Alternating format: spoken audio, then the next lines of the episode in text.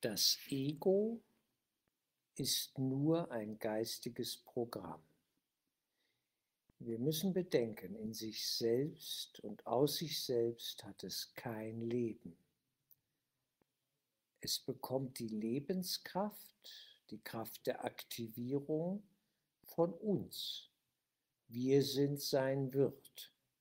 Wir geben Energie. Wir schenken ihm Glauben. Damit wird sein Programm aktiviert. In unserem Geist, auf unserer Festplatte, wenn man das so sagen will. Insofern fürchtet das Ego um unsere Entscheidung, dass wir uns weiterhin für das Ego entscheiden und nicht dagegen. Diese Angst bleibt immer bestehen wird sich mein Wirt weiterhin für mein Programm, das ich bin, entscheiden. So könnte man sagen, ja, denkt das Ego. Es lebt ja von uns, die wir an es glauben. Und insofern ist die Stille im Geist, wenn wir in die Stille gehen, für das Ego auch eine Gefahr, dass wir in die Klarheit finden, des reinen Geistes unseres wahren Selbst und plötzlich erkennen, diesen Wahnsinn des Egos mache ich nicht mehr mit. Das rechnet sich nicht. Ich will das und brauche das nicht.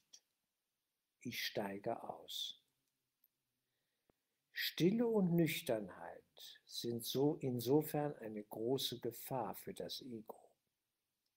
Es versucht uns immer in einer Art inneren Lärm und einer inneren Spannung zu halten, dass wir nicht in die Klarheit, Nüchternheit und Kraft unseres Geistes finden, nämlich in die, diese Klarheit und Nüchternheit äh, des, des reinen, wahren Selbst, das wir sind. Als Beobachter und Entscheider äh, wählen wir nur zwischen dem Ego-Modus dem falschen Selbst und dem wahren Selbst, welches Ausdruck des Heiligen Geistes ist, der Christus. Und das ist der Kampf hier, der hier stattfindet. Ja? Das Ego hat Angst, abgewählt zu werden. Wenn wir nicht mehr mitmachen, hat es keine Macht. Alle Macht kommt von uns. Man kann das gar nicht genug oft genug betonen, dass dem so ist. Alle Macht des Egos kommt von uns, aus unserem Geist, aus unserer Entscheidungsmacht. In sich selbst hat es keine. Insofern ist es wichtig, das Ego nicht zu einem eigenständigen, machtvollen Wesen zu stilisieren ja, es dazu zu machen. Es wäre eine Fehldeutung. Das Ego ist ein reines Programm, mehr nicht. Und wir sollten uns immer wieder diesen Punkt bewusst machen. Wir machen mit und in dem Moment hat es uns. Wenn wir ihm zustimmen, wenn wir es tanzen lassen, ja, auf unserer inneren Bühne und ihm diese Energie dazu geben, dann ist das unser Thema und unser Problem.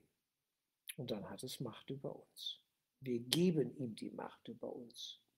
Und es braucht Stille und Nüchternheit, um diese Zusammenhänge ganz klar zu erkennen und eine sinnvolle Entscheidung dann zu treffen. Wir müssen hinschauen. Immer wieder neu hinschauen. Und hinschauen kann ich nur, wenn ich still werde. Der lärmende Geist und der ungeschulte Geist kann nichts erreichen. Es funktioniert nicht. Wir brauchen als Grundlage die Stille für eine bewusste Wahrnehmung, dass wir wirklich hinschauen und den Durchblick bekommen. Und dann stellt sich Nüchternheit ein. Und auf dieser Basis können wir eine neue Entscheidung treffen und erkennen, es rechnet sich nicht, was uns da als Programm verkauft wird.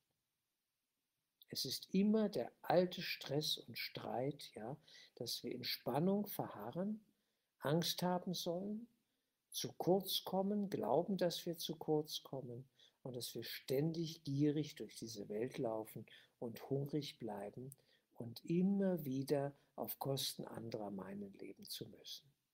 Das ist alles verrückt.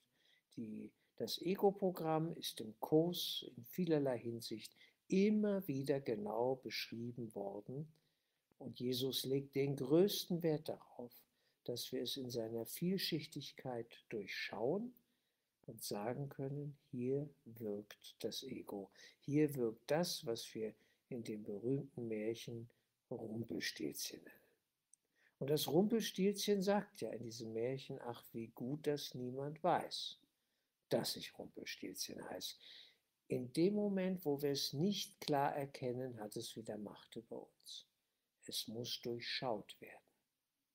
Dafür brauchen wir Stille und Nüchternheit und vor allem die Schulung unseres Geistes.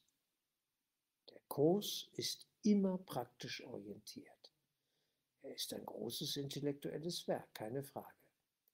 Aber seine Basisorientierung geht in Richtung Praxis. Wir sollen das anwenden, was im Kurs steht und was uns auch im Übungsteil vermittelt wird. Die Übungen können wir gar nicht hoch genug einschätzen in ihrer Qualität, in ihrem Praxisgehalt, ja, dass es wirklich eine praktische Anwendung braucht, um zu verstehen, um zu lernen, worum es beim Ego geht und welche Macht wir eigentlich in uns tragen, nämlich die Macht der Entscheidung, Ja oder Nein zu diesem Wahnsinn zu sagen. Es ist und bleibt am Ende unsere Entscheidung. Da müssen wir hinschauen. Bruder macht nichts, wähle noch einmal.